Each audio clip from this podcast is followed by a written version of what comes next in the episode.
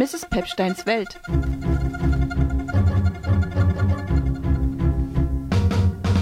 Mich haut kein Rum wirklich um. Nach sieben Gin bin ich auch noch nicht hin. Champagner mit Wodka dazu. Das haut mich nicht um, aber Mrs. Pepsteins Welt. Herzlich willkommen, diesmal in meinem Wohnzimmer, Bernadette Hengst. Hallo, schön, dass du da bist. Ja, danke für die Bereitstellung des roten Sofas. Es ist sehr bequem. Wir haben uns heute hier getroffen, um über deine neue Platte zu sprechen. Wir sind die vielen. Heißt die? Ja, es ist das erste Interview, was ich jetzt zum neuen Album mache. Deswegen ist, ich weiß noch gar nicht genau, was ich darüber sagen soll. Ich bin ganz selber ganz aufgeregt. Hat, hat lange gebraucht, vier Jahre, glaube ich, fast seit der letzten ähm, ist natürlich wieder eine Ansammlung von vielen Songs aus verschiedenen Projekten, Reisen vor allen Dingen, äh, Kampagnen für, zu Klimawandel. Äh, ähm, wir sind die vielen, da kann ich dann nachher auch noch was zu sagen. Also der Titel ist auch so ein bisschen so gemeint, dass die vielen Lieder quasi äh, in die Welt rausrufen, wir sind die vielen und wir sind divers und wir sind alle anders. Und diese Idee kam übrigens auch gar nicht von mir, sondern hat meine Tochter Ella, die meinte das, als ich ihr sagte, dass der Albumtitel Wir sind die vielen sind, sagte sie, toll. Das ist so, als würden die Songs das selber sagen über sich. Und das fand ich dann sehr schlüssig. Und genau, insofern erzählt jedes Lied eine eigene Geschichte. Und ich habe so ein bisschen analysiert, dass es so drei Themenkomplexe in der Platte gibt. Also ähm, natürlich sind ja manche Lieder dann in ähnlichem Kontext entstanden, aber ich habe quasi das so ein Stück weit unterteilt in so Umwelt und Gesellschaft. Der zweite Teil ist so Reise unterwegs sein, so auf der Suche sein. Und der dritte Teil, den habe ich jetzt einfach mal Bernadette genannt. Also wo ich sagen würde, das sind jetzt deine Songs sind fast alle persönlich, aber in dem Fall persönlicher vielleicht als andere. Ja, und so dachte ich, reden wir da jetzt drüber. Ist äh, total schlüssig.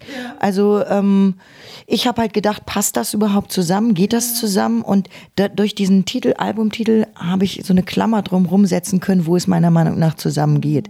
Weil die Suche nach der, auf den Reisen, da können wir vielleicht auch sogar mit anfangen, das ist ja auch so eine Art von Suche nach den vielen verschiedenen Identitäten, die man selber mitbringt äh, durch die eigene Biografie oder vielleicht auch die, äh, ja, die, die Geschichte von Europa oder die Geschichte von Deutschland oder äh, die Geschichte von, von, vom letzten Jahrhundert, könnte man sagen. Wo kommt das alles her? Wie, wie ist das zusammengewürfelt worden? Und wo geht das hin? Das mit der Reise machen wir dann einfach später. Wir stehen noch am Bahnhof sozusagen, bevor wir losfahren. Ich würde gerne einfach wirklich gleich über Wir sind die vielen sprechen. Ich bin Teil einer Gruppe, einer politischen Gruppe. Wir nennen uns die vielen. Ähm, wir treffen uns seit ungefähr zwei Jahren in Berlin, Berliner KünstlerInnen äh, und vor allen Dingen auch Theatermachende. Ähm, und um Strategien gegen rechts, äh, gegen die neue alte, alte neue Rechte zu entwickeln und auch zu Netzwerken, um Theater- und Kulturinstitutionen zusammenzubringen und sich äh, gegen rechts zu wehren, zur Wehr zu setzen und für Kunstfreiheit stark zu machen und sich auch untereinander zu solidarisieren. So, das war die Idee. Die ist entstanden aus einer kleinen Gruppe von ja, vielleicht waren wir zehn Leute, die sich irgendwie über ein Jahr lang regelmäßig getroffen haben. Dann haben wir eine Demo mitorganisiert oder waren Teil einer größeren Demo gegen die AfD im Mai 2018 und hatten unseren eigenen Blog und haben Aufruf gestartet. Da haben sich sehr viele Theater- und Kulturinstitutionen angeschlossen und schließlich waren wir auf einmal 10.000 Leute auf der Straße. Ich hatte vorher halt im letzten Jahr, Anfang letzten Jahres, dieses Lied geschrieben, eher aus einem inneren Bedürfnis heraus, dass ich das jetzt, was da alles gerade passiert, unbedingt mal für mich zusammenfassen muss. Also ich hatte das gar nicht als Kampagnensong gedacht, sondern eher wirklich das Bedürfnis, ich möchte gerne ein Lied darüber schreiben. Vielleicht so ein bisschen wie die, die da oben machen ja doch, was wir wollen. Ein Lied von meinem ersten Soloalbum, als ich auch äh, sehr viel auf Demonstrationen unterwegs war und in so politischen Zusammenhängen zwischen Politaktivisten und KünstlerInnen mich bewegt habe. Also es war eher so mein be persönliches Bedürfnis, da mal ein Lied drüber zu schreiben. Und dann kam, habe ich das Lied einmal live gespielt, war total nervös deswegen und dachte schon danach, ah scheiße, hätte ich vielleicht doch nicht spielen sollen. Und dann kam nämlich die tolle Dana Giesecke von Futur 2 von diesen, dieser Zukunftsstiftung um Harald Welzer herum. Die kam dann auf mich zu, bekannten uns schon so ein bisschen und sie sagte, oh, das Lied war so toll. Ich glaube, ich möchte gerne ein Kampagnenvideo dazu machen mit dir. Und dann kam erst die Idee, dass man das für, für als, als einen Kampagnensong benutzen könnte. Und dann haben wir uns diese Demo im Mai gegen die AfD als äh, ähm, quasi als Kulisse genommen, um das Video dort zu drehen. Und ähm, das traf es natürlich auch sehr gut, weil da waren dann lauter Theaterleute und Freunde und Freundinnen von mir unterwegs.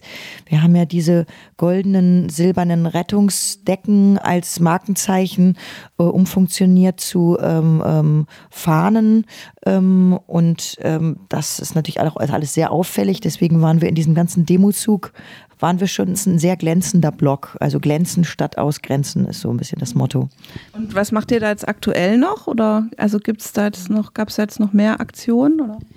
Genau, also das wächst eigentlich immer weiter. Ich bin jetzt gar nicht äh, jede Woche dabei bei diesen Treffen. Es ist halt eine kleine Gruppe, die sich sehr gut vernetzt hat. Wir haben jetzt auch ein Büro, äh, wir haben jetzt jemanden, der quasi die Öffentlichkeitsarbeit macht für uns und wir haben erst eine Berliner Erklärung der vielen geschrieben für Kulturinstitutionen und Theater, die ähm, sich nicht nur einfach einverstanden erklären, äh, gegen rechts zu sein, das wäre zu einfach, sondern da äh, hängt auch was dran. Also wie eine Selbstverpflichtung in diesen Theatern oder Institutionen, das Thema stark zu machen. Keine Bühne den völkisch-nationalen äh, Leuten, wie auch immer, AfD-Politikern äh, oder sonstigen zu geben aufmerksam zu machen auf das Thema, auch innerhalb der Institution zu reden über den Rechtsruck, auch mit den äh, Leuten, die dort arbeiten und sich auch vor allen Dingen zu solidarisieren mit Häusern, die angegriffen werden, weil das passiert ja permanent. Also jetzt geht es natürlich auch um Kürzungen oder dass diese sogenannte identitäre Bewegung zu Theateraufführungen kommen, die stören und äh, die ihre Marken setzen und dann Videos veröffentlichen online und äh, das als gelingende Projekte verkaufen gegen die links versifften Kulturhäuser. So, also es geht auch darum, sich untereinander zu vernetzen, dass die Theater auch nicht mal so alleine dastehen, wenn sie dann angegriffen werden von Rechten. Und ich finde das auch sehr wesentlich, ähm, weil da gibt es genug Leute, die sich da in den letzten drei Jahren auch ziemlich alleingelassen fühlten. Was aber wesentlich ist, es gibt nicht nur eine Berliner Erklärung, sondern es gibt jetzt äh, mittlerweile über 2000 unterzeichnende Kulturinstitutionen in Hamburg, äh, Brandenburg, Dresden, Frankfurt, Baden-Württemberg, äh, Mecklenburg-Vorpommern, die kommen gerade täglich noch dazu. Also es ist wirklich ein Aufruf, der jetzt an alle äh, Kulturinstitutionen in Deutschland gerichtet ist. Und jede einzelne Stadt oder jedes Bundesland bringt jetzt quasi ihre eigene Erklärung raus, die so leicht abgeändert ist, sodass sich die Leute untereinander vernetzen und nicht unser kleines Netzwerk diese Arbeit leistet. Und insofern es, es geht gar nicht um uns jetzt als Gruppe, sondern es geht wirklich darum, dass sich die Häuser untereinander vernetzen. Und das funktioniert sehr gut. Und deswegen äh, ist es letztlich wurscht, ob ich Teil dieser Gruppe bin oder nicht. Ähm, ich habe aber den Titel Wir sind die vielen genommen, weil ich der Meinung bin, das passt. Halt, also es ist halt auch ein Statement, es ist ein politisches Statement, aber gleichzeitig finde ich es auch einen schönen Titel, um den, die anderen Lieder zusammenzufassen. Aber der Solidaritätsbruch, ich finde ihn gerade auch in diesen feministischen Geschichten halt auch so wichtig, ja, diese Solidaritätsgeschichten, mhm. anstatt sich so gegenseitig das Leben auch schwer zu machen, ja. Solidarität ist die Zärtlichkeit der Künste. So ein schönes Zitat von einem Literaturkongress, bei dem ich mal eingeladen war. Angst äh, ist, ist now a Weltanschauung, hieß der. Also es wird sich gerade schon in verschiedenen äh, Bereichen der Kunst auch vernetzt und also die, die Schriftsteller haben, haben jetzt auch quasi so eigene Gruppen gegründet. Ähm, und auf dieser Demo gegen die AfD, da war ja auch, waren, haben, haben sich die Clubs aus Berlin zusammen, äh, haben einen eigenen Blog gehabt, äh, AfD wegbassen hieß das. Also da waren allein in diesem Blog waren, glaube ich, 20.000, 30.000 Leute. Das war schon echt toll. Und dann gab es ja im Herbst dann noch mehrere Demos in verschiedenen Städten, in München, in, Dresden auch. Und dann in Berlin nochmal die große äh, Unteilbar-Demo. Da waren ja dann auf einmal 240.000 Menschen, weil das Motto auch ganz gut gewählt war, so dass ich, also es hat keine Partei äh, ähm, ähm, diese Demo organisiert, sondern alles parteilose, verschiedene Initiativen. Und dadurch konnten sich sehr viele Leute darauf einigen und es war auch familienfreundlich. Aber das war schon eine Wucht, auf einmal so viele Menschen auf der Straße zu sehen. Das, ähm, ja, dann hat man doch das Gefühl, irgendwas, äh, irgendein Bedürfnis danach gibt es. Ähm, mal gucken, ob das dann in der Politik auch in einem Wahlverhalten dann irgendwie sich widerspiegelt. Ob so eine Demo dann, so eine Mobilisierung von vielen Leuten kann sicher was bewegen, aber ob es sozusagen die Leute davon abhält, AfD zu wählen, das wird man ja in Sachsen dann in diesem Jahr auch merken. Die Prognosen sehen da ja nicht so geil aus. Du hast ja im letzten Jahr auch ein Projekt gemacht, oder sogar schon vor anderthalb angefangen oder sowas, ne? In Dresden. Und in dem Zusammenhang ist auch ein Song entstanden, aber erzähl uns äh, vielleicht doch erstmal was über das Projekt da in Dresden, was du da gemacht hast. Und mit was für einem Gefühl über Sachsen bist du da rausgegangen aus dem Projekt? Also eigentlich bin ich noch drin. Ähm, ich bin Teil des Montagscafés, könnte man sagen. Ähm, und das ist in der Bürgerbühne des Staatsschauspiels Dresden. Und meine Freundin Vanja Saatkap, mit die jahrelang auch meine Schlagzeugerin war und mit der ich Theaterstücke gemacht habe, die macht dort die künstlerische Leitung im Montagscafé. Und das Montagscafé ist ein Treffpunkt für Geflüchtete und DresdnerInnen oder Neu- und Alt-DresdnerInnen. Und sie macht aber auch jeden Montag lädt sie einen Künstler, eine Künstlerin ein, die entweder Workshops geben für die äh, BesucherInnen oder abends dann ein Konzert spielen, ähm, eine Lesung oder eine Tanzveranstaltung oder sonstiges. Und da hat sie über ein halbes Jahr lang unter anderem mich eingeladen, um Lieder zu schreiben mit den Besucherinnen des Montagscafés. Und da habe ich dann zwei Lieder geschrieben. Eins heißt New Dresden, wie auch das Festival. Das war dann so ein bisschen das, das Resultat im letzten Sommer und das Lied Wir tauschen uns aus. Äh, die Herausforderung war, dass es keinen festen Chor dort gibt, sondern dass da immer andere Leute kommen an einem Montag. Und deswegen habe ich dann mit den einen den Text geschrieben und mit den anderen gesungen. Es waren halt immer unterschiedliche Leute. Aber die Lieder, die ich dann für solche Gelegenheiten schreibe, sind dann doch so relativ einfach, dass da alle schnell mit reinspringen können. Da haben wir auch ein Video gemacht, was wir unter anderem auch gedreht haben auf einer Montagsdemo. Die finden da ja immer noch jeden Montag statt von der Pegida, wie sie sich immer noch nennen. Und da gibt es die tolle Brassband La Banda, äh, La Banda äh, Internationale, wo auch der tolle Eze Vantuan mitspielt, der bei meinem Lied auch zu hören ist. Ein äh, Musiker aus Burkina Faso, der aber schon lange in Dresden lebt. Diese Brass, Brassband La Banda, die spielen halt auch seit Jahren schon auf diesen Demos. Ähm, und positionieren sich da, sind aber auch eine fantastische Band ähm, und haben mittlerweile auch viele Migranten und Geflüchtete in ihrer Band. Genau, und da sind wir dann mitgelaufen und haben mit dem Chor auch gesungen. Also es war ein sehr bewegender Moment, weil ich auch dachte, es ist auch wirklich besser mal mit Musik zu demonstrieren, weil man dann nicht immer dieselben Parolen schreit und nicht äh, sich zwei Seiten über eine über einen Zaun äh, gegen gegengesetzter Richtung sich einfach nur anbrüllen. Alle konnten mitspielen oder irgendwelche Parolen eher singen. Man hat dann so teilweise sogar das Gefühl, dass die auf der anderen Seite dachten, hm, irgendwie ist bessere Stimmung bei denen auf der anderen Seite. Vielleicht muss ich mir das doch noch mal überlegen. Also vielleicht kann Musik da doch noch was bewegen. Dresden oder auch Leipzig, das ist halt nicht Sachsen. Ne? Also ich meine, das, das wirst du wahrscheinlich auch wissen. Was hast du für ein Gefühl für Sachsen für dieses Jahr? Ja, leider eher nicht so gut. Also ich, ich wohne nicht da, ich bin da nur ab und zu in Dresden. Aber die Stimmung ist extrem schlecht. Deswegen ist das ja so wichtig, dass es sowas wie das Montagscafé überhaupt gibt. Also was mir Vanja immer erzählt, ist, dass die Leute, die äh, links sind und anders denken, die sind halt extrem gut vernetzt. Ähm, deswegen ist äh, in, in, der, in der Neustadt ist schon, da herrscht natürlich so ein, so ein internationales äh, Wohlfühlgefühl, aber es ist halt leider im Rest der Stadt nicht vorhanden. Aber ich mache ja auch gerade ein Projekt in Weißwasser, das gehört auch noch zu Sachsen, in der Oberlausitz.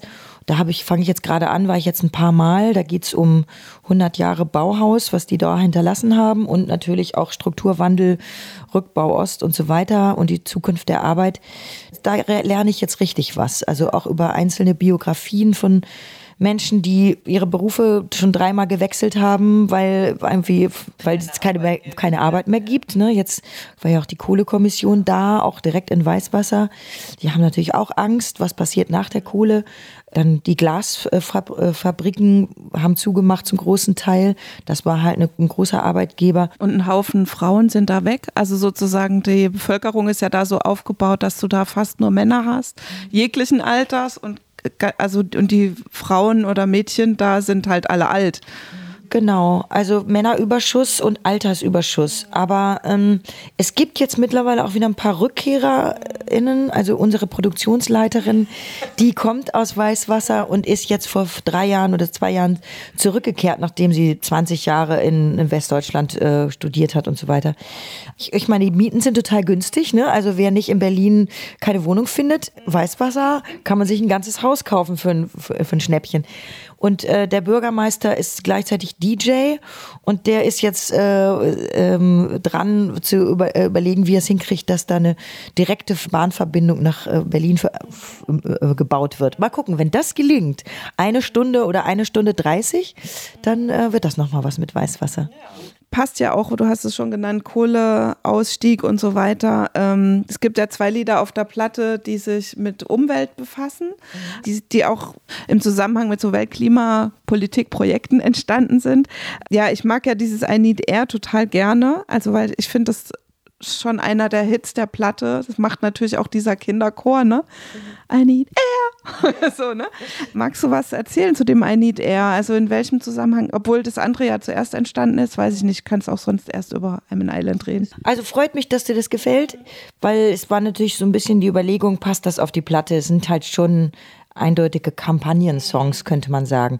Emin Island ist entstanden als Eröffnungssong der Klimakonferenz in Bonn in 2017. Da habe ich das tatsächlich mit 300 Kindern und Jugendlichen zur Eröffnung gesungen. Also man kann sagen, es ist ein Kampagnensong. Auf der anderen Seite ist es aber auch ein Liebeslied, so wie viele Lieder bei mir immer irgendwie sich dazwischen befinden. Und bei I Need Air ähnlich. Da habe ich nach einem Thema gesucht. Es war jetzt zur Weltklimakonferenz in Katowice und da ist natürlich Kohle das Riesenthema, aber auch vor allen Dingen auch die Luft, die Luftverschmutzung durch Kohle ausgelöst unter anderem. Und deswegen habe ich ein Lied über die Luftverschmutzung geschrieben, weil äh, das da ein Riesenthema ist. Da gibt es so Oxygen Bars, wo Leute hingehen, um sich mal äh, zwischendurch mal mit, mit, mit guter Luft zu versorgen. Und viele äh, Jugendliche, auch Erwachsene, die Asthma haben, können nicht mehr ohne Atemmaske auf die Straße gehen. Also die Chorkinder, da waren einige davon, die kamen in einer Atemmaske zur Probe. Da war ich echt doch sehr überrascht. Und die waren alle super engagiert. Da war ich auch sehr überrascht. Ich dachte so, äh, Polen, da geht irgendwie gar nichts. Aber die Lehrer und, äh, und die Schüler, die da mitgemacht hatten, die waren alle äh, sehr informiert über das Thema. Das ist ja eh immer die Hoffnung, wenn man solche Projekte macht, dass man bei Kindern und Jugendlichen wirklich eine Tür öffnet, dass man was anstößt, dass sie sich verantwortlich fühlen auf einmal für, für Politik und dass sie denken, dass sie was verändern können. So da in Katowice war ja diese schwedische Klimaaktivistin Greta Thunberg auch extrem prominent. Die ist da hingekommen, auch mit der Bahn gefahren, nicht geflogen und wurde da an jeder Ecke zitiert und hat da Reden gehalten. Ich finde die auch sehr beeindruckend. Und also unsere Bonner Kinder, die letztes Jahr mitgemacht haben, sind auch super informiert. Dadurch, dass halt äh, die UN da in der Stadt sitzt, sind die auch in den Schu in Schulprojekten zu Klimabotschaftern ausgebildet und machen so einen Klimaführerschein machen und solche Sachen. Und das ist die Hoffnung, weil ähm, anscheinend ähm, die Leute in meinem Alter fühlen sich nicht genug verantwortlich, als ob sie die Wirtschaft sausen lassen würden, um, um wirklich mal einzugreifen und, und den CO2-Ausstoß zu stoppen. Wie hat sich so dein Verhältnis zur Umwelt geändert jetzt in den Jahren? Machst du jetzt Dinge anders, die du vorher so selbstverständlich gemacht hast und heute sagst, nee, das war eigentlich doof für die Umwelt, oder? Also auf jeden Fall. Ja, mein Freund ist ja sozusagen Klimaaktivist, weiß ich nicht, aber Jahr, jahrelang in der, ähm, im Klimasekretariat der UN. Jetzt arbeitet er frei und ist da Medienchef und, und wir diskutieren dann natürlich darüber. Also ich bin seit fünf Jahren Vegetarierin. Das ist ein, war ein Riesenschritt. Klar, ich fliege so möglichst äh, wenig. Äh, ich fahre Fahrrad. Ähm, so das, was man im Kleinen tun kann. Ähm, versuche ich zu tun. Aber vor allen Dingen geht es natürlich auch darum, das über die Kunst zu verbreiten und irgendwie sich da nicht rauszuhalten. Noch viel zu wenig Künstler äh, sehen sich als Botschafter des Klimawandels, weil das ist irgendwie anscheinend immer noch uncool äh, oder äh, zeugt so von, von Gutmenschentum. Das kann ja jeder. Im Gegensatz dazu, gegen Nazis auf die Straße gehen, ist anscheinend immer noch cooler, als, als ein Klimaaktivist zu sein. Ich, Ich finde das aber nicht, weil äh, wenn wir jetzt nicht den Klimawandel stoppen, dann haben wir in 20 Jahren wirklich so ein grundsätzliches Problem, dann das hängt halt alles miteinander zusammen. Migration, Armut und Reichtum. Also es gibt auch sogenannte Klimagerechtigkeit, die man auch fordern muss. Wer leidet am meisten unter dem Klimawandel, ist immer die Frage. Es sind natürlich die Länder des Südens, die weniger abgesichert sind und, und wir machen die Grenzen dicht und sagen, wir haben mit dem ganzen Problem nichts zu tun. Das geht halt nicht. Also weil wir schon unterwegs waren, per Zug oder per Fahrrad. Du warst sehr viel unterwegs in den letzten zwei, drei, wahrscheinlich auch vier oder fünf Jahren und ähm, hast es zum Teil auch mit Projekten verbunden, zum Teil aber auch sehr privat. Ich würde jetzt gerne erstmal mit dir über die Geschichte sprechen. Was hast du da gemacht, als du von Madrid nach Casablanca gereist bist? Da hast du irgendwie Lieder eingesammelt unterwegs in einem Bus. Genau, da hatte ich das große Glück, 2016 war das, in einem, einer Künstlerin künstlerischen Expedition eingeladen zu sein äh, mit zehn internationalen KünstlerInnen zwischen Madrid und Casablanca. Und man war man eine Woche in Madrid, eine Woche unterwegs und zehn Tage in Casablanca. Jeder hatte ihr eigenes Projekt und ich habe Liebeslieder gesammelt äh, zwischen Orient und Okzident in einem Bus, mit dem ich so unterwegs war, so, so hippie-mäßig, embryoesk habe ich es jetzt in meinem Info beschrieben, weil es erinnert schon so ein bisschen daran. Ich habe jetzt vor kurzem diesen Film gesehen der, der Band Embryo, die nach Indien gefahren sind über viele andere Länder. Die Band Embryo aus München übrigens, die auch zum Teil bei Tricont waren, meiner Plattenfirma. Und da ist auch im letzten Jahr der Hauptmacher von Embryo gestorben. Seine Tochter Maya führt jetzt Embryo weiter und ist jetzt quasi so neue, neue Generation von Musikern. Und die haben halt auch immer mit anderen Musikern in der Türkei, Afghanistan, Indien und so weiter zusammengespielt, zusammen improvisiert und das auf äh, Platten rausgebracht. Genau. Bei mir ist das jetzt nicht ganz so improvisierte Musik, sind schon eher Songs, die ich mit, aber mit Leuten zusammen geschrieben habe, indem wir uns ja, zusammen gejammt haben, ich sie nach Texten befragt habe und genau, und das dann auch dort aufgenommen habe. In Madrid gab es auch ein paar Songs, die sind jetzt nicht auf der Platte. Auf der Fahrt auch, aber ich musste mich dann entscheiden für zwei, drei Songs, die dann auf die Platte gepasst haben. Die waren dann eher in Casablanca mit äh, drei ganz tollen Sängern und einer hat auch Gitarre gespielt und einer Bass. Ja, es waren sehr tolle Begegnungen. Und ich habe sie quasi gefragt, was verbindet sie mit der Stadt äh, Casablanca und was ist da für eine Sehnsucht, teilweise auch eine Wut oder Enttäuschung von der Stadt Casablanca oder ein Nicht-Zuhause fühlen und ja, war, es war sehr interessant. Und ich habe dann als Abschluss ein Konzert auf dem Balkon von meinem Hotel gegeben. Das habe ich in dem einen Lied dann auch so ein bisschen beschrieben. Ja, ich bin da sehr reich äh, rausgegangen aus dieser Reise und habe auf der Reise auch eine libanesische Ud-Spielerin kennengelernt, die heißt Yumna Saba. Und die habe ich in Beirut ein Jahr später wieder getroffen. Wherever I'm going. Das ist ja auch ein tolles Liebeslied, was so letztendlich aber auch so ein ja unterwegs sein Moment drin hat. Also vielleicht kannst du noch mal konkret zu dem Lied äh, noch was erzählen. Ja, Wherever I'm Going war so mein Reisesong, den hatte ich mir vorher zur Hälfte überlegt und während der Expedition zu Ende geschrieben. Es ist ein sehnsüchtiges Liebeslied, was, ja, viel mehr kann man dazu nicht sagen. Aber die, die Umsetzung ist auch sehr schön geworden. Da spielt nämlich Yumna Saba auch Ud und ich habe es am Anfang mit dem Handy aufgenommen und dann hat sie mich viel später in Berlin und in Hamburg besucht und dann habe ich es dann nochmal richtig aufgenommen. Mir war auch so, du hast mir nämlich schon mal eine Version davon geschickt, die doch nochmal ein bisschen anders war als jetzt die. Genau, und in dem Greta Interlag. Ja, da beschreibst du, das ist ja ein Lied, was in Casablanca spielt sozusagen und da beschreibst du die Situation, wie du im Hotel stehst und unten hören dir die Männer zu und dass es, dass dir eigentlich empfohlen wurde, auch nicht rauszugehen und so weiter. Ja, beschreib mal die Situation für dich da, wie das, wie, wie das da war in Casablanca. Ja, es, es war schon ein kleiner Kulturschock. Ähm, obwohl die Leute vorher gesagt haben, Casablanca wäre sehr weltoffen und international. Aber genau in dem Viertel, wo das Hotel war, äh, habe ich das nicht so empfunden. War extrem arm und man hatte schon ein bisschen Bedenken, abends alleine durch die Gegend zu gehen. In den Cafés waren, saßen nie Frauen. Ich habe mich dann nach einer Woche dran gewöhnt und nach zehn Tagen sind wir schon wieder gefahren. Das war so ein bisschen schade. Aber wir hatten dann auch einen, so einen Arbeitstreffpunkt in so einem Theater- oder Kulturzentrum, wo äh, natürlich ganz andere, auch total weltoffene Frauen und Männer und Künstlerinnen hinkamen. äh, mit denen wir uns dann da angefreundet haben und vor allen Dingen die drei Jungs, mit denen ich dann die Lieder aufgenommen habe. Leider habe ich keine Musikerin getroffen. Es war sehr schade. Aber die drei Jungs waren alle super sweet, total moderne junge Männer. Also das war echt eine Bereicherung. Ich war dann auch in so einem Kultur, anderem, so, so, so einem Musik-Pop-Zentrum, habe ich meinen Bus vor der Tür aufgestellt und da kamen dann jeden Tag irgendwelche Musiker und wollten mit mir jammen.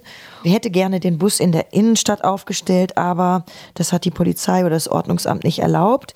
Also es ist schon ein Polizeistaat Marokko und es ist schon sehr rigide. Also man hat nicht sehr viel Freiraum, auch vor allen Dingen als Künstler es gab ja vielleicht mal Zeiten, wo du nicht so viel unterwegs warst. Was macht denn das Reisen mit dir? Also dieses Reisen verbunden mit Arbeit ist es ja eher. Es ist jetzt ja kein Urlaub, den du da machst. Ja, Urlaub kann ich mir auch nicht so richtig leisten, solche Länder so weit zu fahren.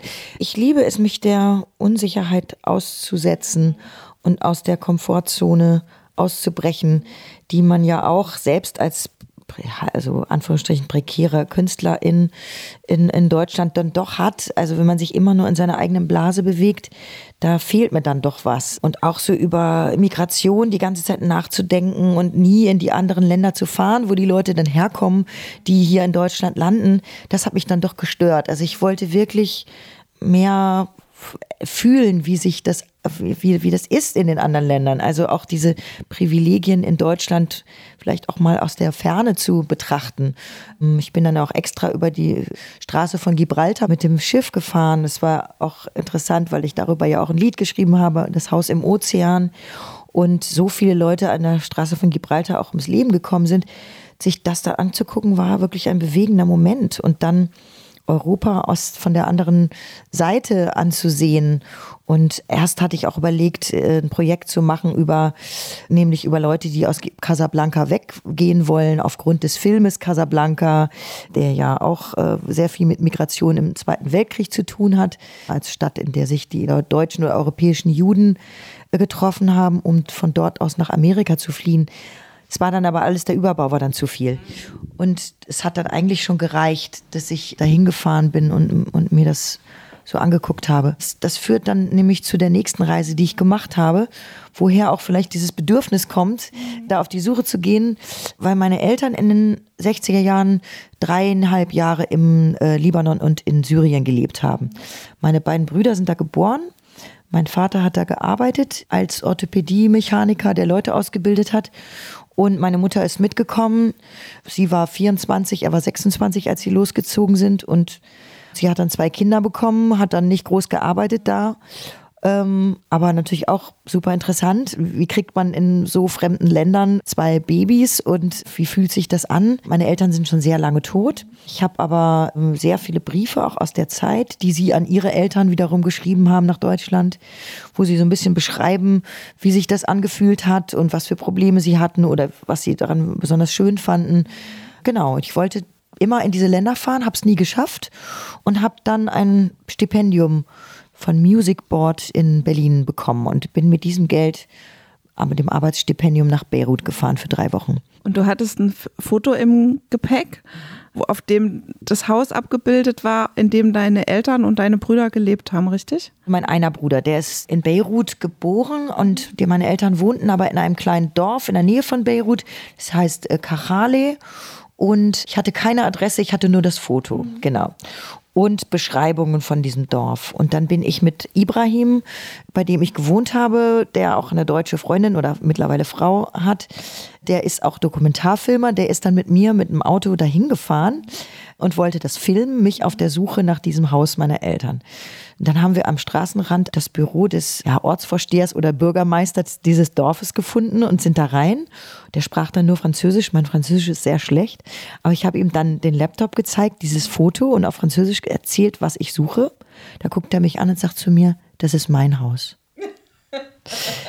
Ja, es war schon ein bewegender Moment. Es wurde auch filmisch festgehalten. Wir fielen uns in die Arme. Ich dachte, das kann doch nicht wahr sein. Er war damals noch gar nicht auf der Welt, aber er hat das auch. Also es war für ihn auch total emotional. Und äh, das Haus gehörte seinem Onkel. Er hat selber da nie drin gewohnt, aber er kam halt aus diesem Dorf. Dann sind wir da hingelaufen und seine Tante war da, die war aber sehr alt und sehr vergesslich, die konnte sich an nichts erinnern. Aber ich habe das dann verglichen mit den Fotos, es war wirklich genau das Haus.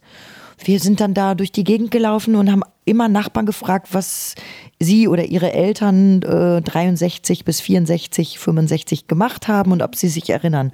Und eine Frau konnte sich wirklich erinnern, dass sie eine deutsche Frau und eine französische Frau, die haben da in dem Haus gemeinsam gewohnt, mit zwei kleinen Kindern kannte. Und der deutschen Frau hätte sie ein Fischrezept äh, gegeben. du hast dann quasi auch so einen Song natürlich dazu geschrieben, ne? À Beirut? Als sie noch gelebt haben, was haben die dir denn von der Zeit, was wusstest du denn von der Zeit von deinen Eltern selbst eigentlich? Warum sind die denn dahin? Also ja, das, also das war schon immer das, das große Thema der Nahe Osten und äh, was aus der Region geworden ist. Ich meine, da war ja jahrelang Krieg, jahrzehntelang kann man sagen, danach. Deswegen konnten sie nie dorthin zurückkehren. Ich glaube, es war so ein bisschen die Möglichkeit, statt sich ein Haus zu bauen in Deutschland und eine Existenz, eine Familie zu gründen, lieber nochmal reisen, die Möglichkeit haben dazu. Das war so das Bedürfnis meines Vaters.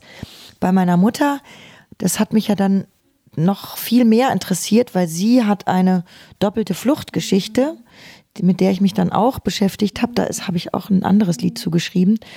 Einmal aus Schlesien als fünf-, sechsjährige geflüchtet nach Ostdeutschland, das dann DDR wurde. Und dann nochmal als Jugendliche mit 14, 15 nach Westdeutschland. Und auch, sie hat auch ja, äh, monatelang in Auffanglagern gelebt oder halt auch auf der Schlesien-Flucht äh, in irgendwelchen Bauernhöfen und wurde, wurden bei irgendwelchen Familien untergebracht, die sie nicht wirklich wollten. Und das habe ich mir alles erzählen lassen jetzt von meiner 82-jährigen Tante, mit der ich äh, ein langes Interview gemacht habe. Und dann war meine Mutter angekommen, irgendwann in West-Berlin, in Münster. Ja, hatte nicht so richtig eine, ein Zuhause. Zweimal komplett alles neu finden mit Familie neue Freunde finden, eine neue Identität finden. Warum geht man dann mit Anfang 20 in den Libanon? Das fand ich schon immer sehr spannend, diese Frage.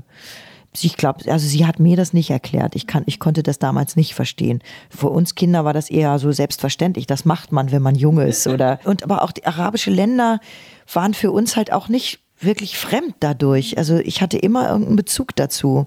Bei uns gab es auch viele arabische Teppiche und Möbelstücke und mein Vater hat sich auch sehr für die Politik interessiert im Nahen Osten und mir viel mit mir darüber geredet und war dadurch irgendwie auch weltoffener als so manche andere in unserer kleinen Stadt Bad Salzuflen.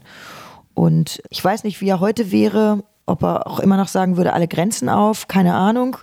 Aber er mochte die orientalische Mentalität, konnte auch mit türkischen Leuten in Bad Salzuflen viel anfangen. So, das habe ich davon mitbekommen und das hat mich geprägt. Was gab so für dich den Anstoß eigentlich, sich damit zu befassen? Also muss man da so einen bestimmten Teil des Lebens schon hinter sich haben, dass man diese Fragen nach den Eltern stellt? Ja, ich glaube, das hat auf jeden Fall was mit dem Alter zu tun. Aber so ganz konkret muss ich sagen, kam ich drauf, als diese große Flüchtlings- oder Migrationswelle 2015 nach Deutschland kam.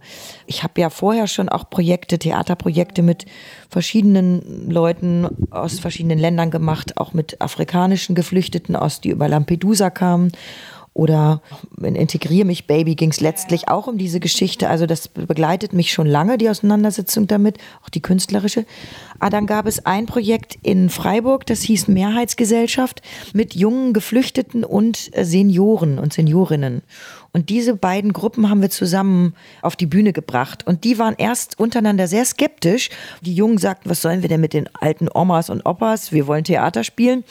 Und die Senioren, die sich selber auch als Profi-Schauspieler quasi sehen, sagten, wir wollen hier nicht als Sozialarbeiter auf der Bühne stehen.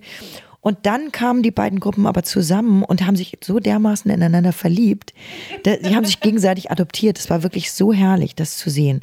Und da sind auch Freundschaften daraus entstanden, die immer noch da sind. Also quasi nachhaltige Verbindungen. Und da wurden natürlich auch die eigenen Fluchtgeschichten der Senioren dann aufgearbeitet. Und da habe ich auch Lieder drüber geschrieben, wo dann äh, ja, Leute, die 75 waren, ihre eigene Schlesien- oder Pommern äh, vertriebenen Geschichte erzählt haben und die gegenübergesetzt haben einer jungen Frau aus, äh, aus Syrien, die alleine mit 20 zu Fuß nach Deutschland gekommen ist. Und das hat mich unheimlich berührt, wie diese Geschichten zusammenkommen. Und dann natürlich auch die Frage, warum haben die Deutschen das so vergessen, ihre eigene Fluchtgeschichte, ihre eigene Kriegsgeschichte, Vertriebenengeschichte und so weiter. Und darüber habe ich angefangen, mich nochmal mit der vertriebenen Geschichte meiner Mutter zu beschäftigen. Da habe ich ein ganz tolles Buch auch gelesen, das heißt Kalte Heimat. Ähm, das ist eigentlich das erste Buch über die äh, Geschichte der 14 Millionen Vertriebenen nach 1945. Er versucht zu beschreiben, was das mit Gesamtdeutschland gemacht hat und warum diese Geschichte nicht aufgearbeitet wurde. Natürlich, weil viele der Vertriebenen die neuen Grenzen nicht anerkannt haben. Es gibt viele Nazis darunter und das, was man jetzt im Kopf hat, wenn man Vertriebenen äh, hört, dann denkt man halt gleich in, wir wollen zurück äh, unser Schlesien wieder haben. Aber die Geschichten, die, die, der Verlust der Heimat ist halt auch teilweise wirklich so unter den Teppich gekehrt worden. Oder sie haben sich versucht, im Westdeutschland diese alte Heimat wieder aufzubauen und aber so klein und muffig und heimelig und wieder mit einer Angst, dass einem was genommen werden könnte. Viele Leute sind natürlich auch in der DDR geblieben. Ne? Die haben diese Geschichte auch nicht aufgearbeitet. Vielleicht kommt da auch ein Teil der Fremdenfeindlichkeit her, dass sie ihre eigene Vertriebenheit nie erzählen durften und jetzt das Gefühl haben, sie müssten ihre neue Heimat noch mehr verteidigen. Also das Bewusstsein dieser Vertriebenen hat sich, hat sich manifestiert in, in, in, in der nächsten Generation. Was denkst du, was von deinen Eltern jetzt so in dir ist? Also was haben die dir so weitergegeben, wenn du jetzt sagst, ich weiß jetzt nicht, wann die gestorben sind, aber was ist äh, in deiner Musik von denen drin? Vielleicht sogar. Also ich glaube, ich wäre nicht so auf der Suche, wenn meine Eltern nicht äh, in den 60ern auch so auf der Suche gewesen wären. Und es hat ja was Positives und was Negatives. Also keine Heimat zu haben, äh, heißt, heißt, heißt halt auch verloren sein. Sie haben sich dann als Paar gefunden und haben ja dann eine Familie gegründet und haben sich dann in dieser Kleinstadt Bad Salzuflen niedergelassen. Aber diesen Teil dieser Sehnsucht nach dieser, dieser Rastlosigkeit, dieser Heimatlosigkeit auch, die steckt auch in mir. Und da ist zum Teil Abenteuerlust dabei und zum Teil auch wirklich Melancholie und Verlustangst. So, da steckt alles drin. Und ähm, ich glaube, diese Sehnsucht versuche ich auch in meinen Liedern. Ich möchte gerne noch mit dir über ein Lied, in dem, in dem es auch um Sehnsucht geht, was ich besonders schön finde. Der Text ist zwar nicht von dir, sondern von Volker Merz, das Verstummen, aber das ist, äh, ich, es spielt so schön mit der Geschichte von Worten. Also du brauchst ja eigentlich ganz viele Worte, um zu sagen, dass du keine Worte brauchst. das ist so ein bisschen schön.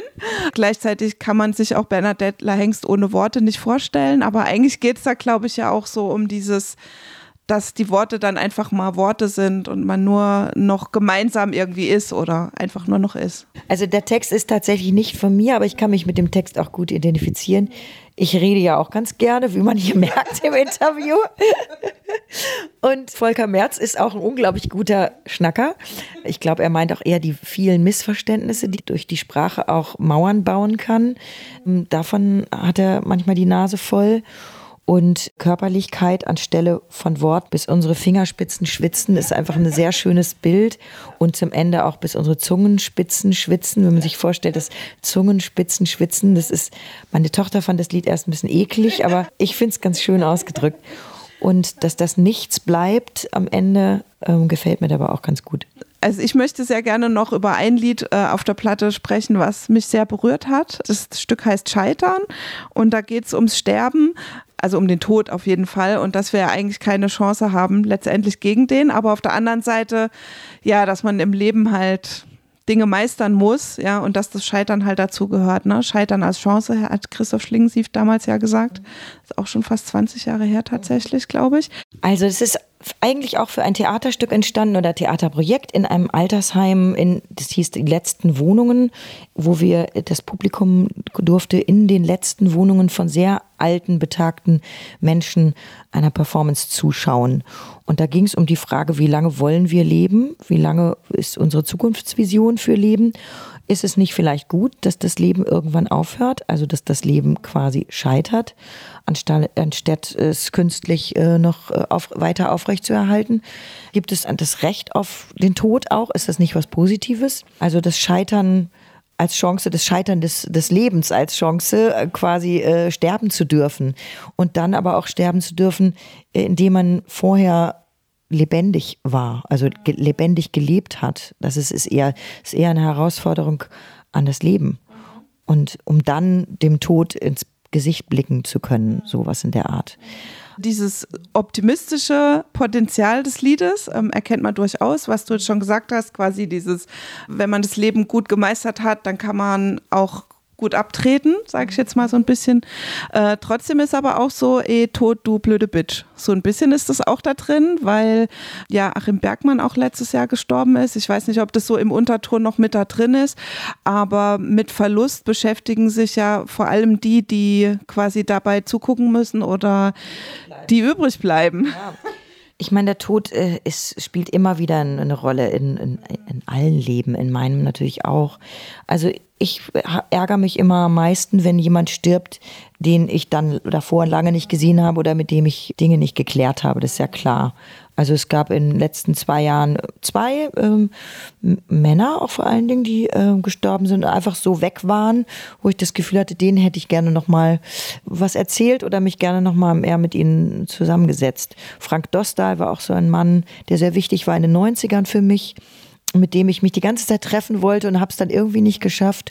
Und plötzlich war er weg. Und ja, viel zu früh, finde ich. Und Achim Bergmann von Trikont genauso. Viel zu früh. Jetzt ist äh, Eva ähm, von Trikont übrig geblieben, macht das Label Gott sei Dank weiter. Aber es ist ein herber Verlust.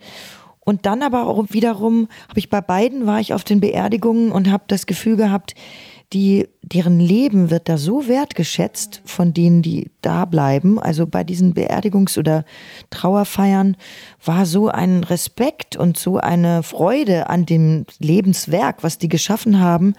Das war dann doch wieder was Positives. Also insofern, es hat halt, ähm, hat halt immer beides. Verpasste Chancen, wie auch ähm, einen guten Abschluss zu finden für jemanden, der, der wirklich was verändert hat, der einen Unterschied gemacht hat in der Welt. Könntest du dir vorstellen, dass ähm, jemand dieses Lied auf seiner Beerdigung spielt? Ja, kann ich mir sehr gut vorstellen. Es ist ein Lied, was Trost gibt, mhm. ohne oberflächlich zu sein. Also ich, ich glaube, es ist ein gutes Beerdigungslied. Und es hat auch dieses schöne, das schöne Bläser-Element drin, was ja auch zur Beerdigung ganz gut passt, ja. finde ich. Da schlagen wir jetzt den Bogen, weil die beiden, äh, mit denen äh, die da spielen, die Posaunistin und das andere ist ein Saxo Saxophonistin, ähm, deren Namen ich jetzt mir leider nicht aufgeschrieben habe, aber die kannst du gleich noch nennen. Mit denen zusammenspielst du ja gerade in dem Lazarus-Musical in Hamburg. Genau, also in dem David Bowie-Musical ist eine achtköpfige Band und äh, Sonja B. und Samantha Wright sind unglaublich tolle junge Jazz-Musikerinnen, die ich dann noch schnell aufgenommen habe für das Lied. Und irgendwie passt das Lied thematisch natürlich auch zu Lazarus, weil es ist ja auch der, der Abgesang eines Sterbenden oder die Halluzinationen, Tagträume eines vom Tode gezeichneten David Bowie, der das kurz vor seinem Tod noch fertiggestellt hat. Das Musical wurde noch aufgeführt und ja, dann ist er, musste er leider gehen. Und er wollte sich, glaube ich, auch so eine Art Zeichen setzen, um über den Tod hinaus äh, weiterzuleben. Der war ja eh so, äh, wollte ja eh immer, hat ja nicht so richtig dran geglaubt, geglaubt an diese Grenze. Ne? Und das thematisiert das Musical selber auch. Jemand, der als Alien von einem anderen Planeten kommt und nicht wieder zurückgehen kann, was auch sowas heißt wie, ich kann nicht sterben, ich bin so zwischen den Welten, zwischen Leben und Tod. Und ganz zum Schluss äh, geht er vielleicht zurück zu den Sternen, man weiß es nicht genau. Ähm, wie lange spielst du das noch, das Stück? Und wie gefällt dir das so? Also wir sagen immer, dass die nächsten 18 Jahre statt König der Löwen spielen wir Lazarus in Hamburg. Also wir spielen es seit äh, Mitte November. Äh, der Hauptdarsteller heißt Alexander Scheer, der ist ja schon sehr bekannt und macht es auch extrem gut. Also es hat keinen Musical-Verdacht. Er singt einfach, wie er singt und hat gleichzeitig aber eine extreme Ähnlichkeit mit David Bowies Stimmklang. Also der ist schon wirklich cool. Die anderen SchauspielerInnen aber auch. Äh, ganz, also da singt niemand äh, Musical-mäßig sondern es ist eher so Indie-Musical, aber dann trotzdem Schauspielhaus Hamburg. Und die Band um Alain Croubillion, der bei der Band äh, Dead Brothers in der Schweiz spielt, gefällt mir auch gut. Und Falk Richter, der Regisseur, ist halt auch, ja, so ein extrem politischer Regisseur eigentlich, der aber es schafft, so sehr tolle Bilder zu produzieren mit Videos und unglaublichen Kostümen, unglaublichen Bühnenbild. Also der auch immer möglichst viel über, über das Hier und Jetzt erzählt, viele politische und historische Pop-Verweise. Das ist schon ein ganz schön ja, gewaltiger Abend geworden. Und ich glaube, wir spielen es noch ein paar Jahre. Okay, vielleicht die 18, mal gucken. Ja, Bernadette, äh, dann würde ich zum Schluss einfach noch gerne von dir wissen, was du, ja, was wünschst du dir für dich und für dein Album jetzt für dieses Jahr? Du gehst jetzt äh, damit natürlich auch auf Tour, wirst auch in Leipzig dann sein und wahrscheinlich auch in all den anderen Städten, äh, in, der meine, in denen meine Sendung ausgestrahlt wird. Ja, was ist so der, der Traum, der Wunsch, was das Album mit Leuten und mit dir machen soll? Och, viel Publikum wünsche ich mir. Ich, ich wünsche mir, dass ich die Lieder überhaupt spielen kann, so wie sie da sind. Weil es sind ja sehr viele Gäste dabei und am liebsten hätte ich natürlich, würde ich mit einer, mit einer achtköpfigen Band auf Tour gehen. Das klappt natürlich wieder nicht. Kostet alles viel zu viel Geld. Aber ich werde diesmal mit Claudia Wiedemer die sonst bei mir Background singt, auf Tour gehen, die spielt diesmal Cello auch. Und nicht nur so, so schöne, leise Cello-Sachen, sondern auch so krautrockig, wo sie mal auch mit Effekten spielt. Und auch Sonja und Samantha, die beiden Bläserinnen, werden auch beim paar Konzerten mitspielen. Ja, darauf freue ich mich sehr. Und ich hoffe halt, dass einfach genauso viel oder mehr Leute kommen als bei meiner letzten Tour. Dass es überhaupt noch Leute mitbekommen, weil äh, ja, äh, ich weiß nicht, ob die, ob die Leute überhaupt noch auf Konzerte gehen. Ich habe keine Ahnung. Also ich gehe ja auch selten auf Konzerte. Ich gehe mehr ins Theater. Aber wieso denkst du, machen die das nicht mehr? Ja, weil das Publikum mit mir auch älter wird und ich nicht, äh, das ist jetzt keine Popplatte, mit der ich die 20-Jährigen äh, in meine Konzerte locken kann. Aber wer weiß, vielleicht doch. Also I Need Air, da singen, singen ja auch viele Jugendliche mit. Also vielleicht interessiert es die jungen Leute doch. Das muss ich überraschen lassen. Dann viel Erfolg. Vielen Dank. Kommt alle nach Leipzig.